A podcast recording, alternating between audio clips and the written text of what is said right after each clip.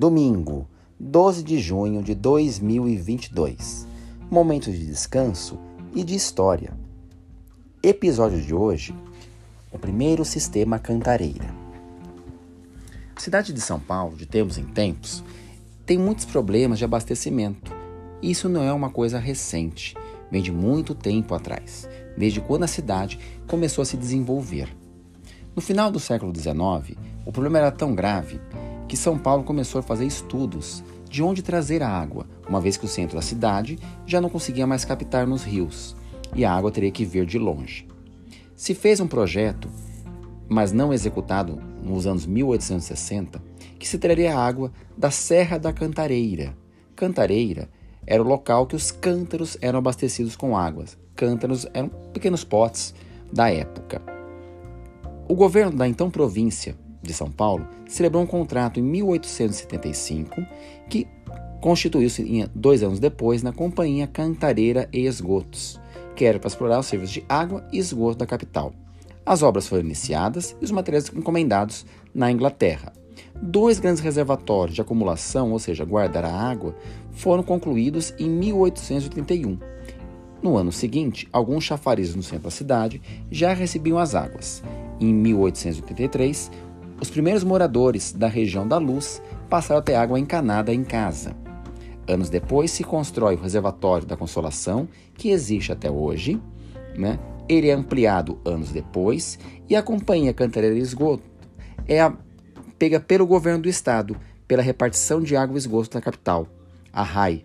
A RAI tem um importante papel nesse processo. Ele constrói o trenzinho da Cantareira, que é para ampliar o sistema de captação de água, desapropria diversos terrenos do entorno que vão constituir, anos depois, o Parque Estadual da Cantareira e dá também início ao que nós temos hoje, que é o Departamento de Água e Esgoto. Porém, São Paulo precisava de cada vez mais água, cada vez mais água. Então se faz um novo projeto do então atual Sistema Cantareira, construído muito próximo do primeiro sistema, mas que traz águas até de Minas Gerais. O sistema antigo passou-se depois para a empresa Comasp, passou para a Sabesp, abastecendo a cidade até os anos 70, quando entra em funcionamento o novo e atual sistema Cantareira. A região onde está o primeiro sistema não tem mais a estrada de ferro, mas tem a estação de trem preservada da Cantareira. Os reservatórios de acumulação hoje são pesqueiros e o entorno se tornou o clube da Associação Sabesp. Muito bonito, recomendo visitar. Está bem na Zona Norte, ao lado do Horto Florestal.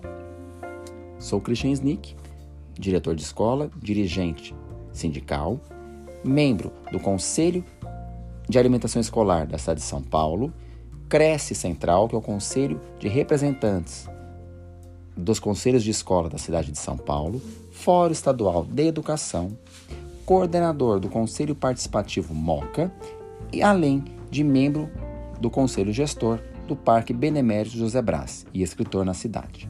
Acompanhe todas as semanas no canal do Expresso Educacional em Spotify esses programas. Uma excelente noite a todos.